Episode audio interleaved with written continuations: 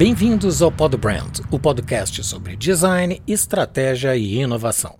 Falamos sobre esses temas com as pessoas mais incríveis do Brasil, que enxergam diferente e estão mudando o mundo para melhor, trazendo conteúdo brilhante, inspirador e que você pode colocar em prática em sua jornada.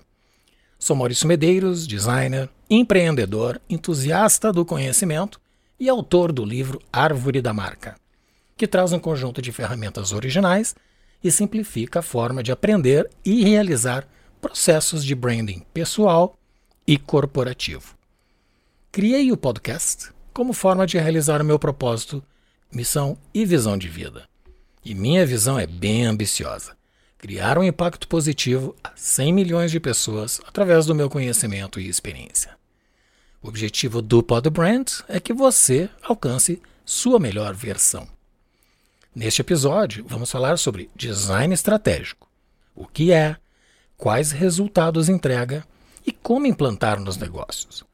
E o convidado desta conversa é Gianfranco Rocchiccioli, filho de um engenheiro e uma dona de casa, pai de duas filhas lindas e marido de uma mulher maravilhosa. Apaixonado pelo empreendedorismo, decidiu focar a carreira no papel estratégico do pensamento do design, dado sua grande relevância na transformação dos negócios. Sócio da Pand, um dos principais escritórios de design da América Latina, e conselheiro da AB Design, Associação Brasileira de Empresas de Design, onde esteve à frente dos principais movimentos do setor nos últimos 15 anos. Ele é mentor, investidor de startups e cofundador da Tismo, uma startup de biotecnologia voltado ao autismo, iniciativa única neste segmento no mundo. Também é cofundador e membro do board da Nindu, startup de inteligência artificial acelerada pela Artemisia. Apesar de todas estas atividades, já ainda se dedica à escrita, sendo autor de dois livros já publicados. O Segredo de Ebbinghaus, que apresenta uma visão integral sobre a gestão do valor de marca, recentemente lançado do livro Descentralizada, uma nova mentalidade, que trata sobre os desafios de uma sociedade cada vez mais interconectada, interdependente e fragmentada. Duas obras de excelência que eu recomendo a todos. E ainda este ano, lançará seu terceiro livro com o título Valor, um ensaio sobre as escolhas humanas. Jean, seja muito bem-vindo. Obrigado, Maurício. É, obrigado primeiro pela, pela gentileza do convite é, e pela gentileza das palavras aí da introdução. Né? Ouvindo falar de você, parece que a gente é mais importante do que a gente efetivamente é. Né? Então, a parte mais importante dessa descrição é que sou um ser humano comum, curioso, né? curioso como meu grande amigo Maurício Medeiros, né? com quem eu tenho a oportunidade aí de discutir sobre os mais diversos assuntos, dentre eles o papel do design dentro né, da transformação dos modelos de negócio e da sociedade que a gente vive hoje. Então, muito obrigado pelo convite, vai ser um prazer bater esse papo com vocês hoje. É uma honra já te ter aqui no Pod Brand e hoje nós estamos estreando o Pod Brand. É o primeiro episódio da primeira temporada de uma sequência de várias. E teremos um episódio por semana. Ninguém melhor do que o Gianfranco Rocchiccioli para dar início nessa trajetória. Uh, Obrigado pela honra também. Vamos lá. O design estratégico ele, ele influi diretamente na cultura das empresas. Como consequência, ele também gera um impacto nas marcas. No entanto, o meio corporativo, em sua grande maioria, não tem o conhecimento dessa abordagem do design, muitas vezes confundindo com o planejamento estratégico. Então pergunto: qual é a definição de design estratégico e quais soluções entrega para as empresas? Boa pergunta. Então vamos lá. É, primeiro, falando sobre a definição de design estratégico. É importante entender que o design estratégico ele é um subtema de um grande tema chamado design. Né? O tema design é, ele não é necessariamente tão bem compreendido pelas pessoas. Né? Ele tem uma relação no senso comum muito relacionado às questões estéticas. Então, quando você fala design, as pessoas facilmente se transportam é, para uma visão de é, daquilo que traz beleza estética, né? Uma atividade que traz beleza estética. É, mas na origem da palavra estética, que tem uma ligação com a palavra ética, que tem uma ligação com a palavra moral, existe toda uma reflexão é, e uma forma de pensar. Então, o design estratégico é um subtema de um grande tema chamado design. É, é também uma abordagem que enfatiza o papel do pensamento do design dentro das decisões estratégicas é, das organizações. Então, é, principalmente naquilo que se refere ao futuro das organizações. Né? Então, é, falando um pouco de histórico, né, é importante entender como esse tema, como o tema design foi sendo introduzido dentro das reflexões estratégicas das organizações e tentando pegar uma linha histórica, construir uma linha histórica, a gente pode marcar como o primeiro grande ponto aí de referência, é, em 1982, a London Business School é, incorpora dentro é, do seu currículo de negócios uma matéria chamada design, e eu acho que esse foi um grande momento de virada desse tema design estratégico em específico.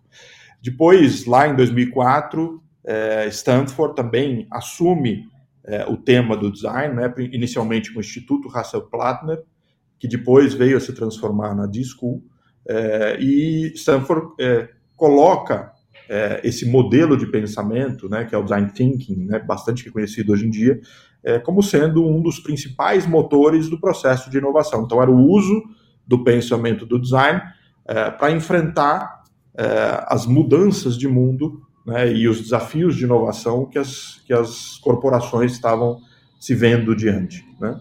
E saindo do mundo acadêmico e trazendo para o mundo corporativo, né, um grande marco é em 2005, quando é, o Leffley, que era CEO da, da Procter Gamble, ele traz a Cláudia Kotka é, é, para uma vice-presidência nova que ele estava criando, que reúne três grandes temas, né, estratégia, design e inovação dentro de uma mesma vice-presidência. Então, é, é Nesse momento, embora já viesse na academia essa discussão, é, o mundo corporativo começa a entender de que estratégia e design são dois temas que devem andar juntos, necessariamente, porque é, eles estão orientados é, à geração de resultado.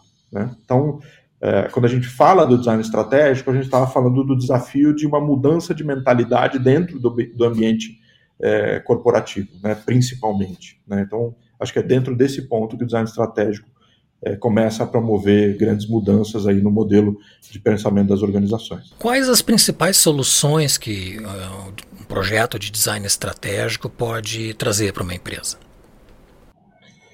É, das mais diversas, né? Você pode é, transitar é, entre as soluções relacionadas é, a um plano estratégico de longo prazo. Né? Então, eu costumo dizer que é, o design estratégico é, existe uma diferença entre o design, o planejamento estratégico clássico e uma abordagem de design estratégico. O planejamento estratégico clássico, normalmente, ele é um, um pensamento feito de cima para baixo. Então, ele tem como ponto de partida a definição de uma visão e uma missão que orientam desdobramentos, os três grandes desdobramentos, né, é, para execução, que é o nível estratégico, tático e operacional.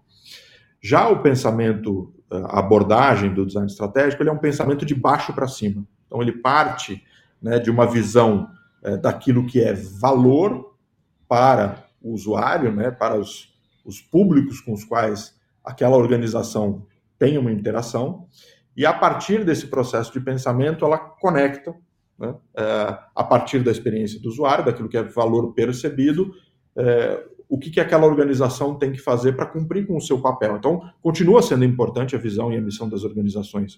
Porém, a, re, a organização da oferta é que ela é feita de baixo para cima e, obviamente, dentro desse contexto, ela passa, você passa a ter que organizar os níveis estratégicos, táticos e operacionais. Né? Então, não é uma mudança de modelo é, de abordagem, sim uma mudança na forma é, como, como isso é feito.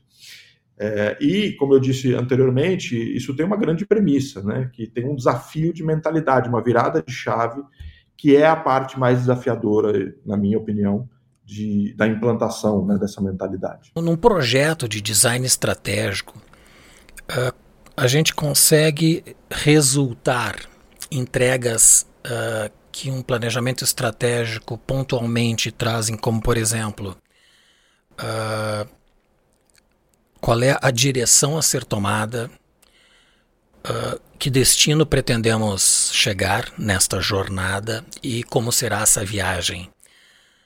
O design estratégico traz esses elementos também para o planejamento, comparado com o planejamento estratégico clássico? Ele traz todos esses elementos. É, eu costumo dizer que uma abordagem de design estratégico ela traz para o centro da discussão o tema do valor, né? É, que é um tema extremamente atual, um tema de mundo, né? O que, que as pessoas, a forma como as pessoas valorizam as coisas nos dias atuais é completamente diferente da forma como é, as pessoas interpretavam o mundo e o papel das organizações dentro, dentro desse mundo. Então, é, a, respondendo objetivamente a tua resposta, sim, ela trata dos mesmos temas, porém, por uma, como eu disse antes, por uma perspectiva um pouco diferente, colocando no centro dessa reflexão a ideia de valor para todos os públicos. Né? Então, quando a gente fala todos os públicos, o que é valor para quem trabalha naquela organização? Né? É, qual é o sentido é, desse trabalho é, para a sociedade? Né? Que ofertas essa empresa faz é, para os seus públicos? como essas ofertas se diferenciam das ofertas dos competidores. Né? É, eu costumo dizer que valor é um tema contextual, o que significa que o valor dos outros influenciam a percepção do valor daquilo que você oferece. Então, a depender do, da forma, da clareza, da, da, objetividade com que o outro se comunica e, portanto, expressa o seu valor, o valor da sua oferta, isso pode eventualmente influenciar na percepção do seu valor. E aí, por trás disso, tem toda uma discussão que no meu novo livro eu pretendi enfrentar, que eu chamei lá no livro de paradoxo da realidade. Né? O que, que é essa experiência de vida que nós, seres humanos, é, temos? Né? Como é que gente... E ela tem muito a ver com a nossa percepção. Né? E a nossa percepção, de fato, é quem constrói a realidade que a gente experimenta. Então, trazendo toda essa reflexão para o centro do pensamento estratégico, você consegue chegar a, a decisões diferentes do que você tomaria se você partisse de uma visão é, de planejamento estratégico clássico. Né? Então, a gente tem aí, ao longo da história, diversas organizações que, ancoradas em vantagens estratégicas clássicas, como distribuição, é, capacidade produtiva e etc., mesmo tendo essas grandes vantagens, acabaram sendo afetadas, e o grande exemplo né, que a gente tem aí na história é o a Apple com o lançamento do iPhone, que entrou no mercado é, sem nenhuma dessas grandes vantagens estratégicas clássicas, mas que tinha uma oferta de valor é, muito bem pensada e ancorada na experiência do usuário e na oferta de todo um ecossistema, né? Que por trás do, do iPhone, da ideia do iPhone, existia todo um ecossistema que é o que de fato cria vínculos é, racionais e emocionais com os consumidores. Então a resposta é sim, né? Ela, ela trata dos mesmos temas, mas ela trata por uma perspectiva é, um pouco diferente. Né? E eu acho que está posto no mundo de hoje o desafio de mudança de mentalidade. Né? Eu acho que essa é uma, é, é um, é uma tarefa dos executivos é, encontrarem novas respostas é, para novos problemas e até mesmo para problemas antigos. É, eu costumo uh, pontuar que o design estratégico ele é para as empresas uh, um processo de introspecção, mas não é uma terapia, porém ele é terapêutico.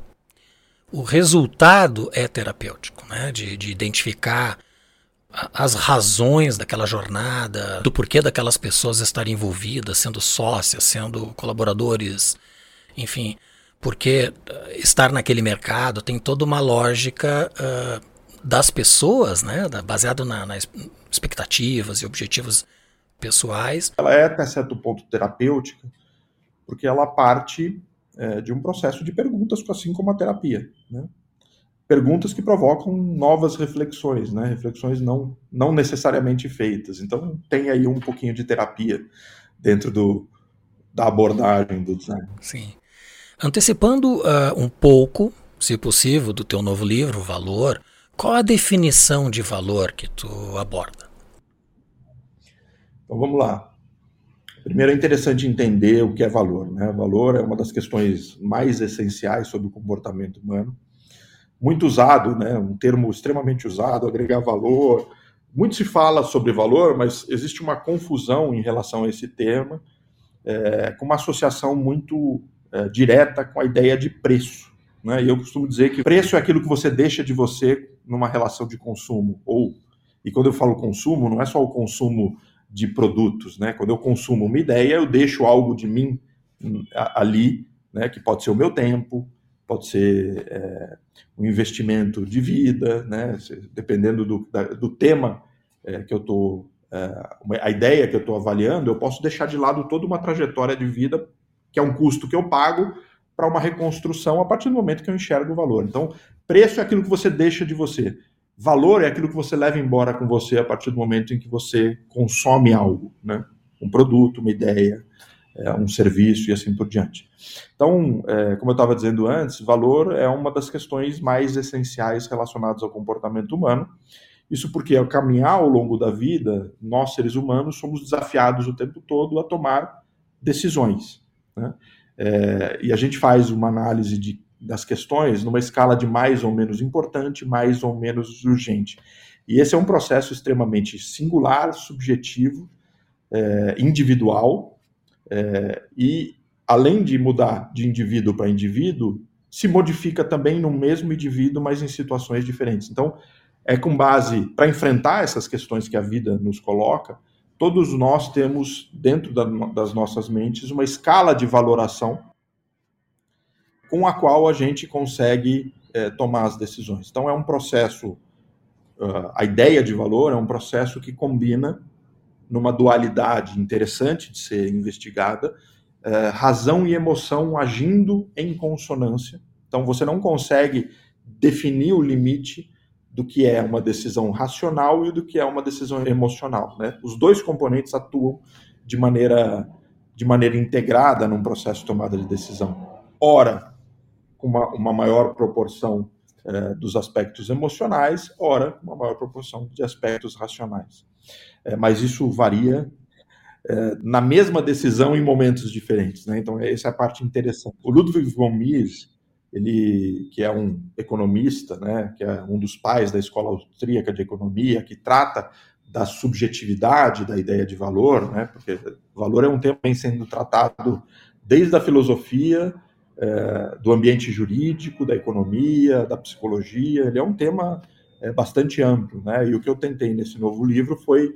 trazer todos esses temas, enfrentar o desafio da interpretação da ideia de valor, trazer a minha visão sobre, sobre esse desafio, né, sem nenhuma pretensão de encerrar a discussão. Né? Eu até coloco no livro que a ideia é trazer a importância do tema para a luz para que essa discussão seja é, cada vez mais é, fomentada. É, mas voltando para a definição que você me pediu, o Ludwig von Mises ele, ele diz o seguinte: é, a ideia de valor você só consegue saber da existência dela a partir do momento em que uma decisão é tomada. Então, ele tem um livro né, do, do Mises que chama Ação Humana, onde ele investiga o papel da ação humana no, na, no aspecto econômico. E, e, a ideia de valor, para ele, é uma questão extremamente importante, porque ao tomar uma decisão, é, o ser humano ilumina é, e cria a, a, a referência para que a ideia de valor possa ser analisada. Né? Então é um, é, um, é um tema que é, tem que ser enfrentado com uma certa complexidade, uma capacidade de reflexão filosófica, econômica.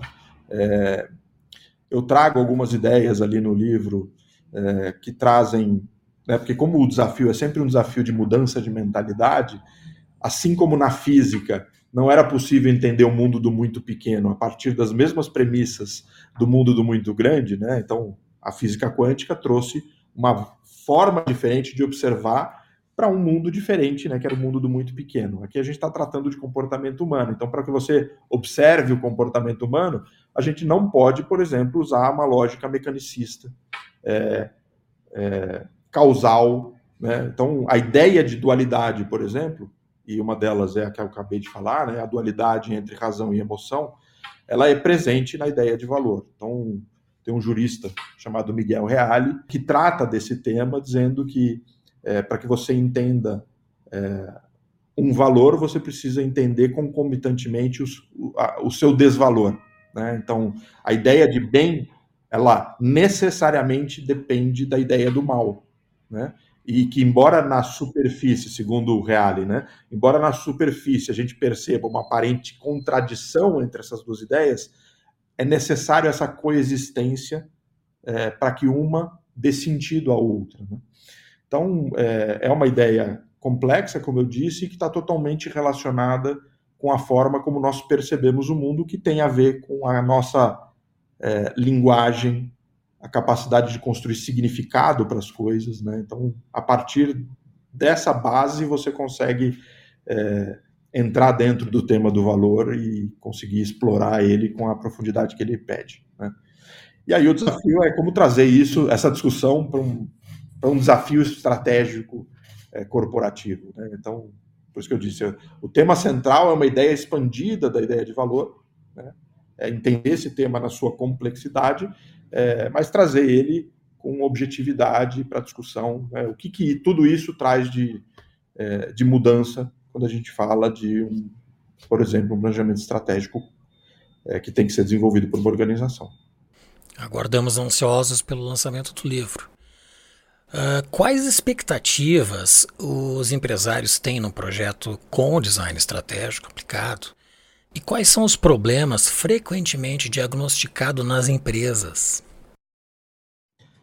É, expectativa, eu vou até fazer uma ressalva, né? Então, e essa ressalva é de que eu acho que o tema do design estratégico é muito pouco difundido, né? E aí eu estou falando mercadologicamente falando, então assim, é, de fato, os empresários isso é o que eu sinto aqui no dia a dia, eles não procuram o design estratégico como uma abordagem é, já decidida, né? Então eles procuram o brand, né? Sem necessariamente saber que por trás disso existe um modelo de pensamento é, diferente. Eles é, ouviram falar do branding e nos procuram. Então a minha ressalva é, é eu acho que o grande é, a grande busca não é por uma ferramenta de design estratégico. Né? E isso traz eh, os problemas frequentes diagnosticados. Né? Quando eh, um empresário ou empreendedor eh, ou o gestor de uma grande organização ele busca o design estratégico como uma abordagem. Né? quando ele sente alguma dor relacionada normalmente à capacidade competitiva daquela organização. Por exemplo, quando questões relacionadas a, a um crescimento buscado e não atingido, é, ou é, quando ele percebe uma mudança na dinâmica do mercado, que ele percebe que o, o modelo de pensamento dele já não dá conta de é, enfrentar esse problema. Então, as dores normalmente estão associadas a essas duas questões, muito a competitividade, né, que é onde a dor do empreendedor acontece, mas também quando é, o modelo de gestão e de pensamento já não está dando conta é, dos desafios que aquela organização sente.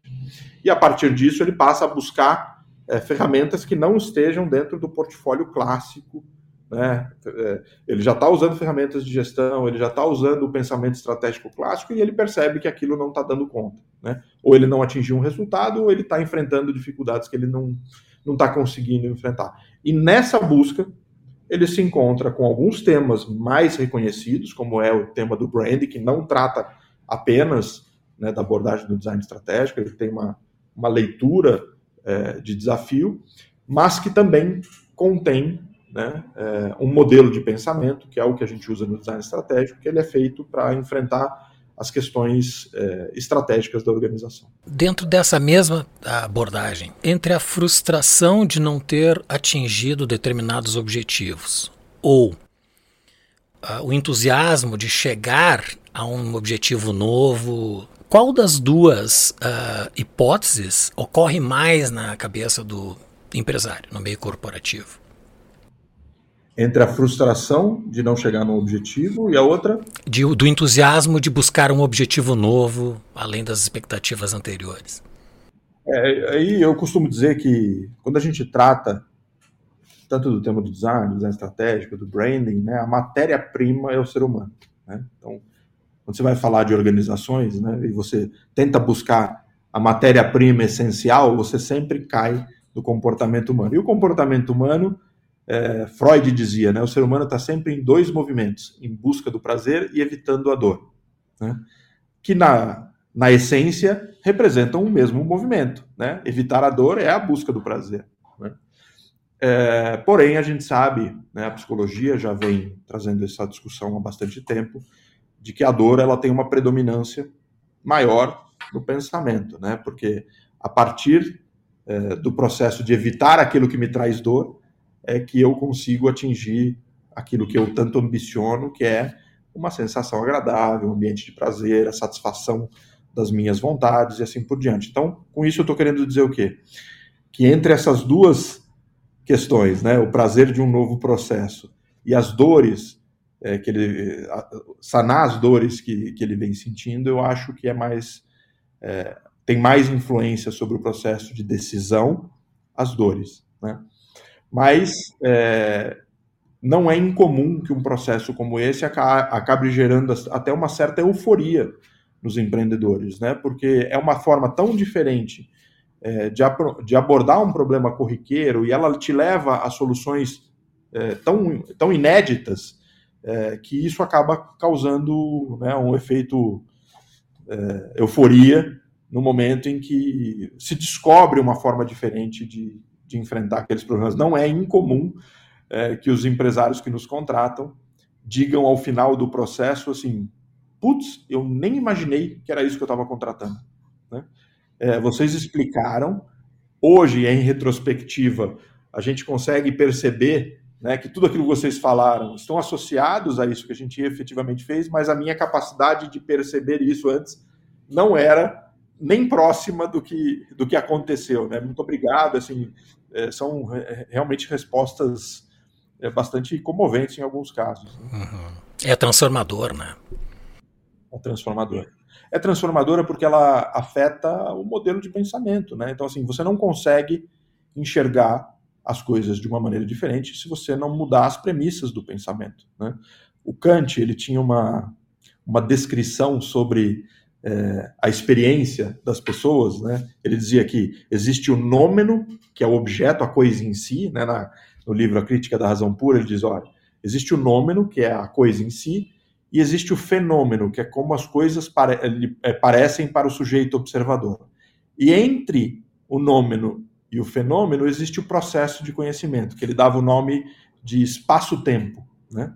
Então ele dizia, em determinados locais, em determinados momentos, é, a lente se modifica e o que você vai conseguir ter acesso da coisa em si, que é aquilo que está sendo observado, vai ser diferente, né? vai, o fenômeno será diferente.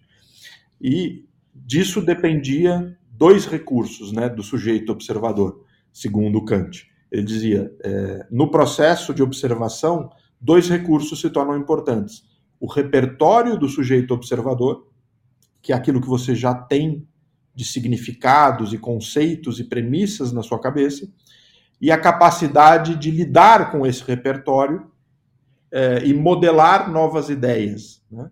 Então, é, a depender das premissas e conceitos que você tem na cabeça, isso te dá uma capacidade de enxergar e simular mentalmente é, a tua percepção. Né? E você vai enxergar coisas que você não enxergava. Então, quando a gente trata desse tema dentro de uma abordagem de design estratégico, dentro do ambiente de negócio, para nós é muito claro que a gente precisa compartilhar conceitos que vão servir de base para uma visão que a gente vai trazer, né? Porque senão a gente vai começar a conversar com uma mentalidade que não tem aqueles conceitos e aí é um diálogo, é um não diálogo, né? Você fala uma coisa que para você é óbvia e o outro simplesmente não está entendendo, né, porque você não teve o cuidado de compartilhar alguns conhecimentos que são importantes é, para que isso seja percebido e percebido como, é, como algo importante dentro desse processo. Né?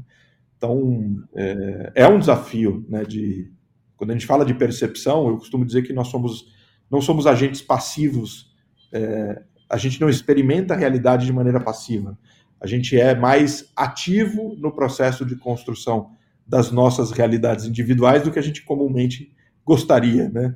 Então, é, é um senso de responsabilidade que é difícil de lidar e que a filosofia te ajuda a acalmar a alma, né? Como dizia Platão, é, o processo do conhecimento é um processo de limpeza, né? Você vai tirando tudo aquilo que é ruído para chegar naquilo que é essencial, né?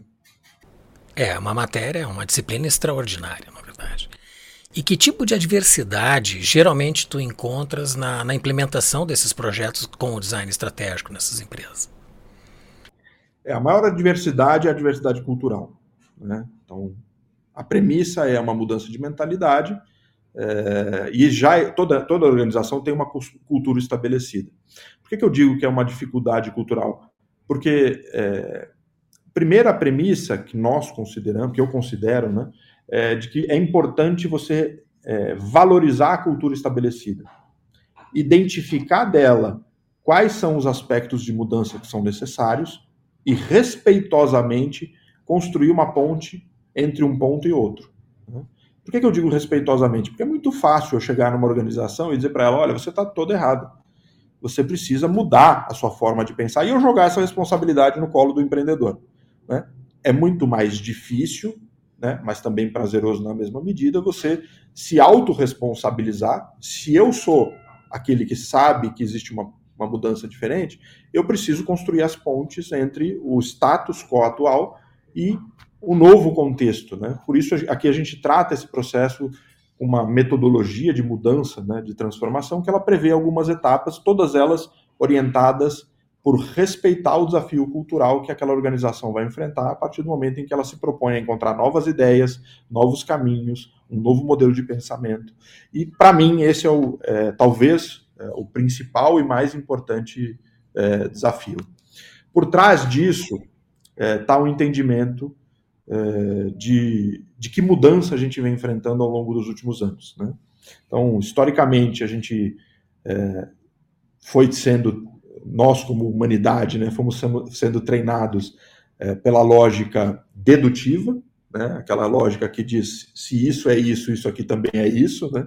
Se o Sol se pôs hoje e nasceu é, é, nasceu de novo, provavelmente ele vai se pôr de novo e vai nascer de novo. Né? Então, essa é uma lógica dedutiva. Depois, é, junto com o conhecimento humano, começaram a, a, vir novos desafios, né? e aí uma nova lógica começou a ser construída, que é a lógica indutiva, que a partir da observação dos dados que nos levam à leitura do mais eficiente, você constrói um processo lógico de indução de um raciocínio. Né? Então, é uma lógica um pouco diferente da lógica é, dedutiva.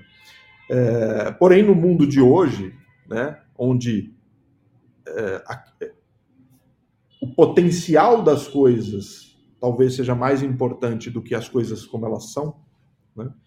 Saber, sabendo a humanidade que as coisas são como são em determinados momentos, porque é onde é, a humanidade conseguiu chegar, e essa própria humanidade vai sendo vai se desafiando a novos ciclos, né? A lógica dedutiva e a lógica indutiva já não dão conta mais é, de resolver todos os problemas. E aí você precisa de uma nova lógica. E essa nova lógica é uma lógica muito relacionada ao pensamento do design, que é a lógica abdutiva, né? a lógica de se fazer perguntas, né? questões relacionadas é, a, a, a entender novos pontos de vista e o potencial que você tem ao se fazer perguntas. Né? Essa é uma lógica que a filosofia se utiliza já há muito tempo. Né? É, as respostas vêm de boas perguntas. Né? Então, você olhar e, e, e, se desafiar a pensar se, se, o seu modelo de observar o mercado está correto, será que eu estou deixando alguma coisa importante de lado? e não partir de dar, não, se o, se, se o meu histórico de crescimento foi bom e os dados demonstram que o mercado tende a crescer, vai dar certo a estratégia. Não, essa é uma lógica indutiva, né? Ela é dedutiva e indutiva ao mesmo tempo, né? Eu estou deduzindo e estou sendo induzido é, por, um, por um tipo de pensamento, né? E a lógica abdutiva, ela provoca, fala, olha, e se esses números estiverem errados?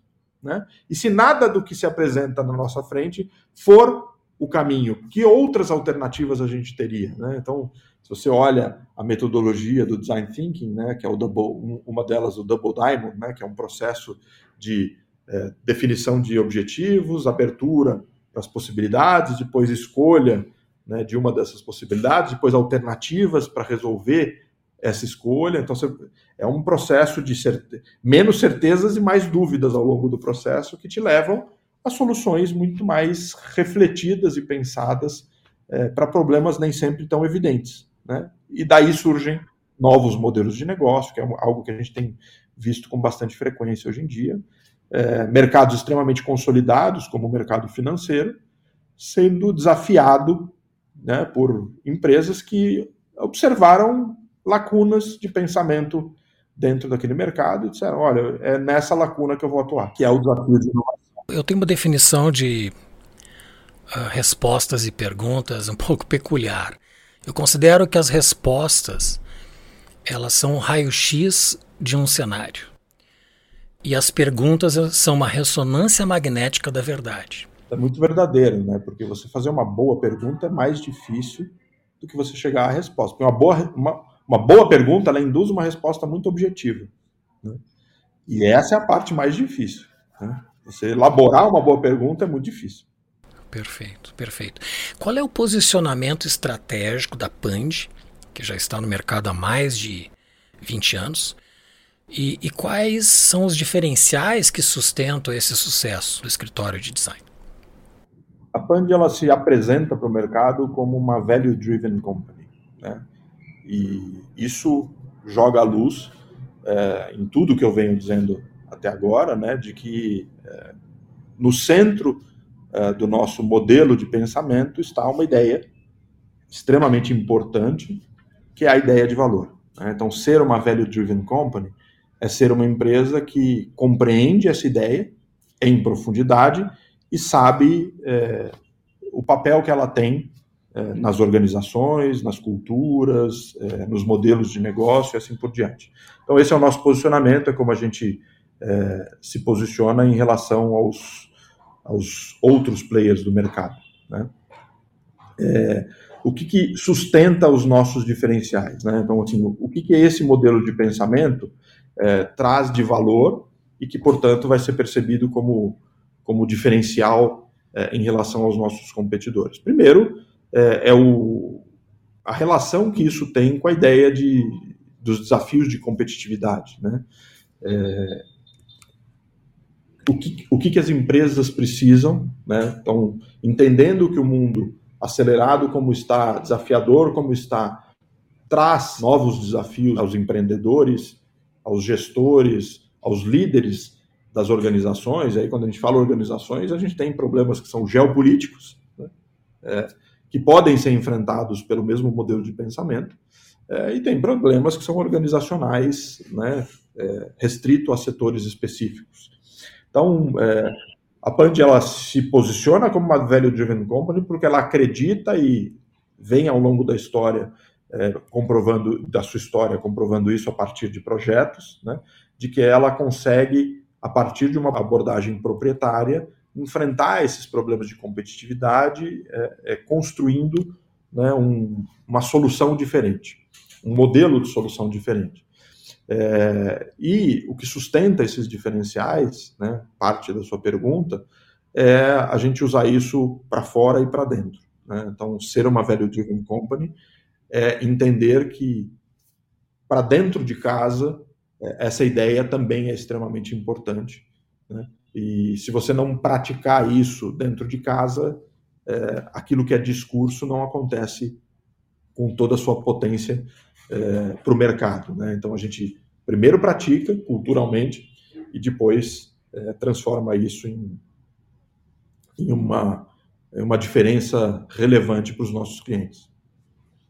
É a contramão de um ditado popular, né? Que é na casa de ferreiro, espeto de pau, nesse caso, espeto é de metal mesmo vocês aplicam a lógica do pensamento estratégico que vocês entregam para os clientes. Né? Uh, o design estratégico ele pode ser aplicado em pequenas e médias empresas, e aí desmembrando duas questões. Se sim, o que recomenda no caso de, da empresa não ter condições de contratar uma empresa de design? E se não é possível, qual é a alternativa que esse empresário pode buscar? É, a resposta é sim, ela pode ser aplicada em empresas de qualquer tamanho. É, acho que a pergunta nos leva ao como. Né? Então, uma grande organização que também tem desafios maiores, né, mais complexos, ela normalmente procura uma grande consultoria, uma agência, para uh, trazer esse tema para dentro das organizações.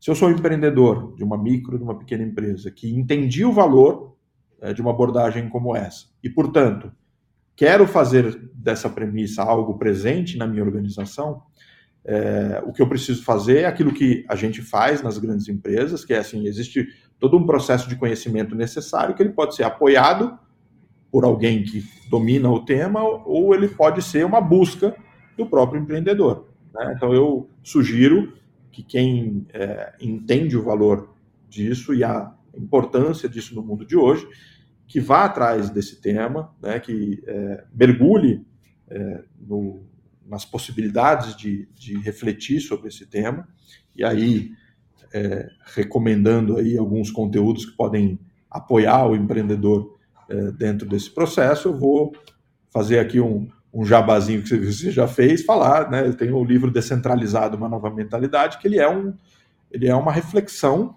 né, baseada na, no modelo de pensamento do design, é, como, como esse tipo de pensamento olha para o mundo e entende os desafios do mundo. É esse mesmo.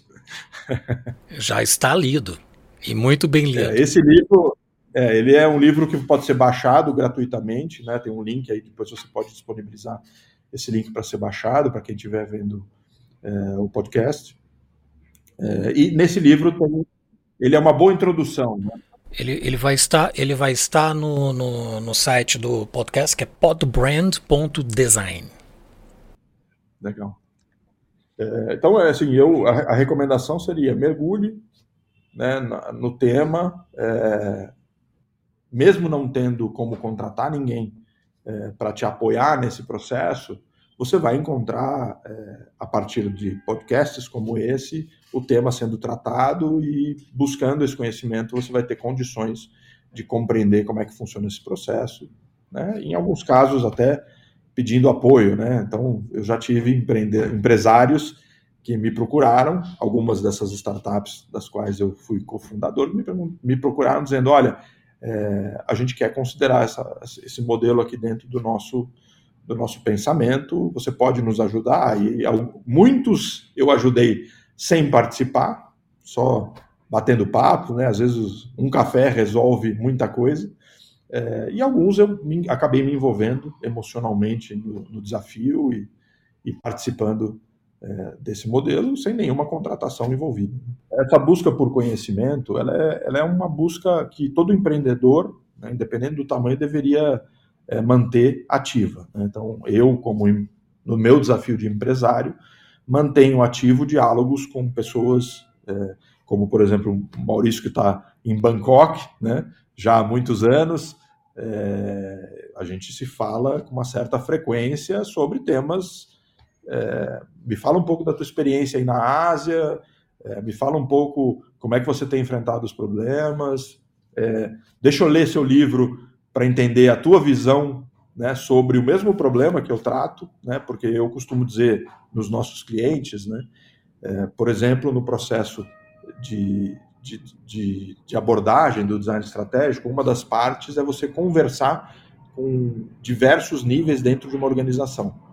E a premissa é, da importância desse processo é que é, ninguém vai ver o todo, cada um vai ver uma parte. E se você considerar que todas as leituras são verdadeiras, você vai ser capaz de reunir todas essas leituras em uma grande visão que você vai ser incapaz de perceber sozinho. Então, quando eu converso com o Maurício para entender a visão dele sobre o branding, sobre o design, sobre os desafios estratégicos das organizações, sobre a dificuldade que é você é, trazer esse tema para dentro da cultura de uma organização, que o Maurício não comenta, mas teve é, presente aí na atividade profissional dele esse desafio, né, numa cultura asiática completamente diferente da cultura nativa dele, é, que é um desafio num degrau um pouco maior, né, porque você tem desafios culturais não presentes no teu repertório que você precisa é, considerar dentro dessa equação.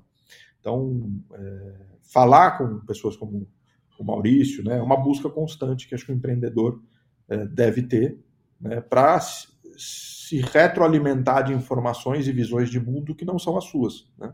E essa abertura é, que ela considera um certo grau de humildade, né? é preciso muita humildade. dizem que os grandes sábios da filosofia é, quando atingiram o grau máximo do conhecimento, chegaram à conclusão de que só sei que nada sei, né?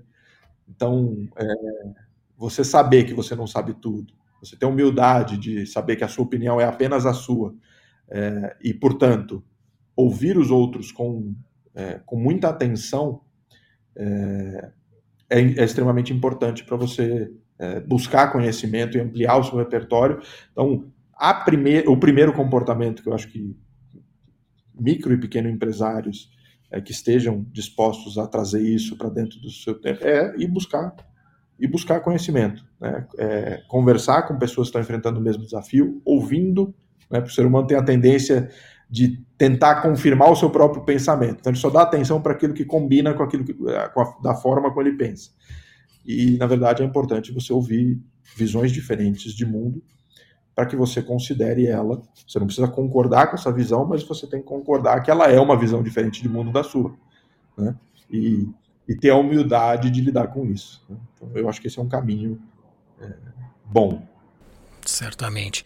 É, a abordagem que eu elaborei no meu livro Árvore da Marca é reflexo dessa adaptação cultural que eu tive aqui no Southeast Asia, especialmente Tailândia, porque uh, existe uma dificuldade um pouco uh, acentuada do entendimento do branding, porque não é muito elaborado esta disciplina na formação universitária. A minha equipe, eram em torno de 40, 50 designers entre produto e marketing, comunicação e, e, e, e mídias, e, pouquíssimos uh, não tinham mestrado inclusive com mestrado no exterior. O livro trata do branding de forma analógica com a constituição da árvore, né? na verdade, da marca com a constituição da árvore, onde todos os elementos que constituem uma árvore, desenhados com ilustrações, eu crio esta relação com o desenvolvimento da marca.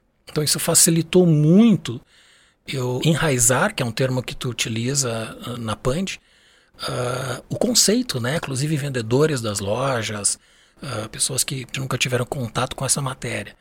E o resultado aqui foi muito positivo. É o que me inspirou, inclusive, a, a transformar isso num livro, que é um método que acredito que seja único de abordagem né, da, da marca. Com... É, e eu que já tive a oportunidade de ler, né, tive o prazer e a oportunidade de ler antes é, da maioria das pessoas, é, tem uma, ele representa um, um desafio. O teu livro, para mim, representa um desafio que, o, que é a transposição da teoria para a prática. Né? Como, como entender a importância desse tema e como trazer isso para o dia a dia, que é como, como você falou, né, do desafio de implementação e de maneira bastante ilustrada, didática, fácil de compreender. É, como é que você faz para colocar isso no dia a dia? Né? Então, recomendo a leitura, porque o livro realmente é, é muito bom. Aí eu tive a honra de ter o prefácio escrito pelo Jean. Uh, Jean, a gente chegou no momento que é o pinga-fogo do Podbrand, literalmente. Uh, são três uh, perguntas, um tanto filosóficas, que eu faço a todos os convidados. Dá até medo esse pinga-fogo. Quais são as virtudes do empreendedor de sucesso? Boa pergunta. É, Primeiro, uma reflexão sobre virtudes, né? Virtude, virtude é uma é, é um termo né, que nos provoca a falar de moral, de ética, do bem. Né? Então, é um, virtude é um tema tratado pela filosofia é, e que nos leva é, para esse campo né, de reflexão. Então, quando eu digo quais são as virtudes de um empreendedor de sucesso, eu tenho que entender quais são os comportamentos morais, é, éticos é, e relacionados à postura desse empreendedor que vão orientar uma trajetória de sucesso. Né? Então, só fiz essa divisão para entender que obter sucesso nem sempre é, é um processo virtuoso. Né? É, então, é, tentando responder a pergunta sem fugir muito do tema, né? então, é, para ter sucesso, eu vou só responder é, de maneira fragmentada para respeitar o significado de cada uma das duas palavras. Né? Para obter sucesso, o empreendedor precisa de uma série de recursos, como a capacidade de observar né, o contexto com muita é, clareza, né, e para isso ele precisa, como a gente vem falando, de é, bastante conhecimento, ele precisa de é, autoconfiança, né, porque o empreendedor ele precisa sempre tomar decisões, é, ele precisa de humildade, precisa de disciplina, precisa de conhecimento relacionado à gestão e a outras, a conhecimento relacionado ao mercado é, que ele pretende é, atuar, precisa ter capacidade de aprender, de suportar e aprender com os próprios erros, né? É, capacidade de superar os seus próprios limites. Então, são características é, que o empreendedor de sucesso precisa ter. Né? E dentre todas essas, eu daria mais três características no final, que para mim são as mais importantes, é, que é resiliência, resiliência e resiliência. Né? O processo de empreender é um processo, eu costumo dizer que é um processo seletivo. Né? Poucos sobrevivem a esse processo, nem todos atingem o sucesso, mesmo tendo todas essas características. É, e, na minha modesta e humilde opinião, aqueles que obtêm o sucesso simplesmente não desistiram antes de dar certo. Né? E foram mais capazes de observar é, do que estava dando errado ao longo do processo, que é comum né, a tentativa e o erro, uh, quais eram os aspectos mais importantes de serem corrigidos. Né? Então, e, e disposição para mudança. Né? Então, acho que, mas resiliência, eu diria que essas três palavras, resiliência, resiliência, resiliência, são as três mais importantes é, para o empreendedor de sucesso. É, e aí, e aí a virtude, né, ela vem como qualificadora de um empreendedor de sucesso no mundo de hoje. O empreendedor, para mim, o empreendedor de sucesso, ele não teve virtudes se ele não considerar a direção do empreendimento dele. Né? Aí vem a ideia de virtude, né? uma direção que é, gere benefícios para todos os participantes do processo. Né?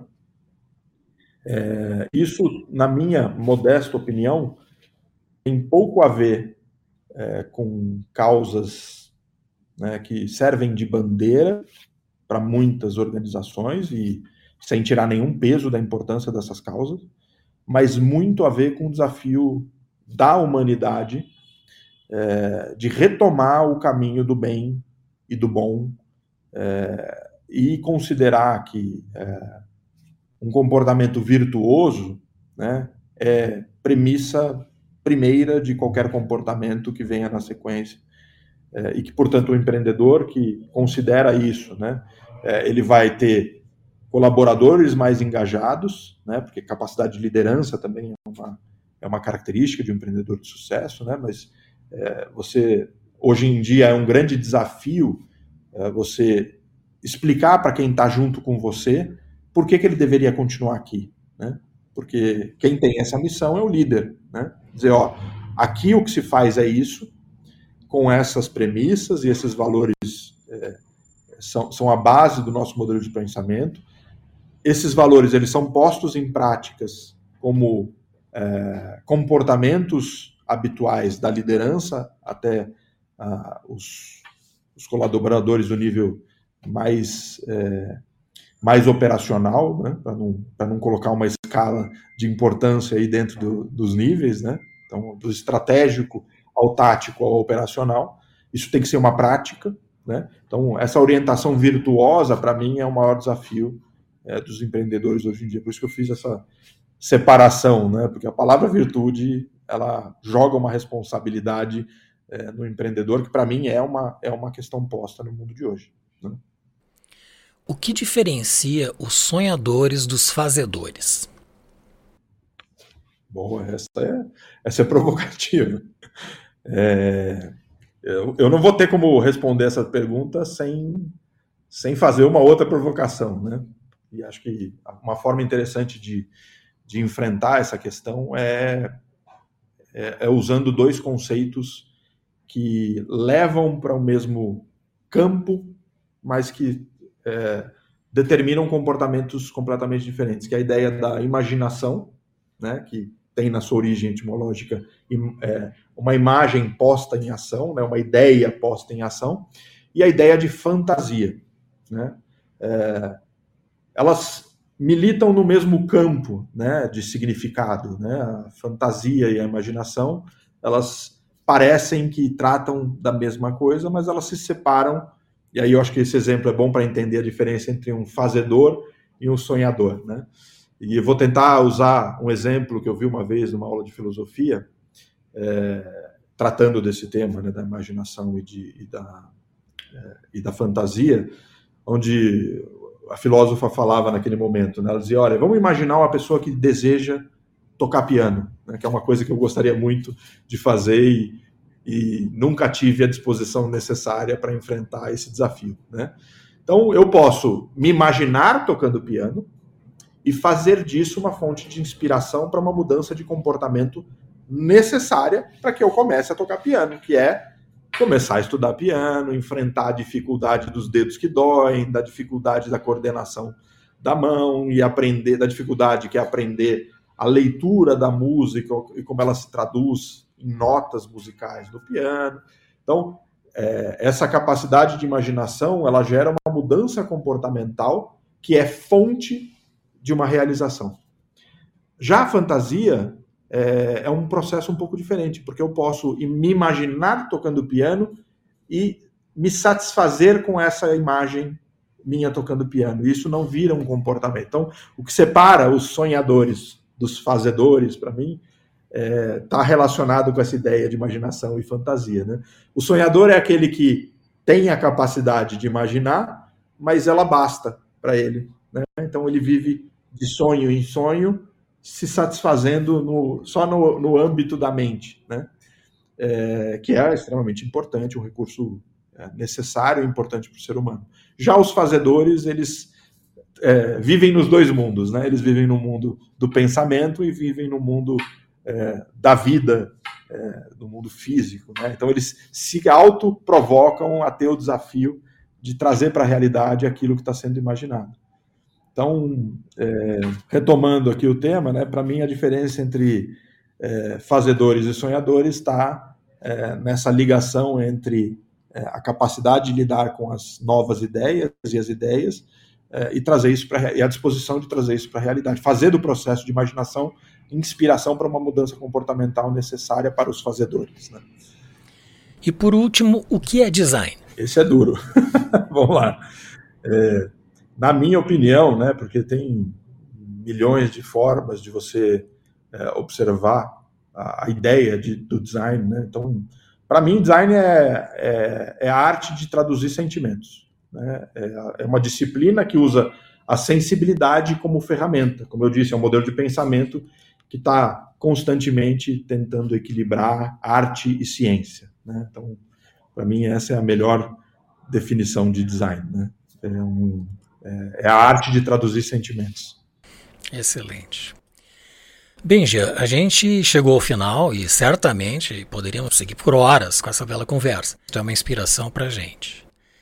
Uh, eu gostaria ainda uh, que tu indicasse um livro que ajude os empreendedores a alcançar a sua melhor versão, que é o objetivo do Podbrand, e que fizesse a tua despedida. Tá bom. Bom, é, entendendo que o tema né, desse primeiro. É, eu vou fazer uma mistura entre agradecimento e recomendação. Né? Então, é, entendendo que o tema desse primeiro Podbrand, que para mim foi uma honra é, ser convidado né, e ser o primeiro, a estreia. Então, eu queria primeiro te agradecer pela oportunidade. Né, e tentando é, colaborar com as pessoas que estão assistindo o podcast, no sentido de entender melhor esse tema, entender é, na base, né, entender os conceitos e como colocar os conceitos em prática. Tem aqui um livro do Roger Martin, chamado Design de Negócios, que é esse livro aqui, é, que é extremamente interessante. Né? Primeiro que o Roger Martin, ele, dentro do mundo corporativo, ele é um dos pais aí do, do tema, da importância do tema do design. Foi ele que apoiou o Leffley no processo de, de incorporação desse tema dentro da Procter Gamble, lá em 2005, e continuou durante muitos anos e ajudou a fazer uma grande mudança. Então, esse livro, Design de Negócios, ele é um, excelente livro para quem quer é, mergulhar nesse tema. Né?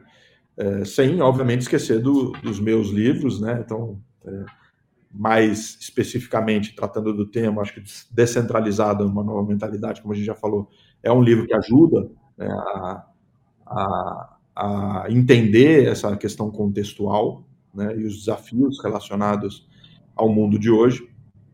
E o livro que eu vou lançar, que é Valor, um ensaio sobre as escolhas humanas, é, que em breve é, vai ser lançado e aí você vai poder compartilhar com o teu público. Certamente você receberá um, um exemplar aí em Bangkok. Né? É, mas esse design de negócios do Roger Martin, acho que é um, é um primeiro, talvez, o primeiro livro que as pessoas devem ler para entender um pouco melhor esse, essa abordagem do design estratégico. Excelente. Eu gostaria de complementar o, sobre o teu primeiro livro. Eu acho ele fundamental. Uh, eu me inspirei muito na, no conteúdo que tu elaboraste. Eu utilizei muito conceitos que tu elaboraste e estão no Segredo de Ebbinghaus no meu livro Árvore da Marca. Legal. Muito bom.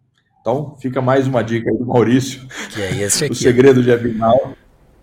Eu acho que merece uma reedição do livro, ou quem sabe um arquivo digital disponível, né? É, esse tem, esse tem a venda é, em diversas plataformas de comércio eletrônico, tem ele à venda, ainda está ainda tá disponível. Né? É, vou, vou, quem sabe, pensar numa reedição, né?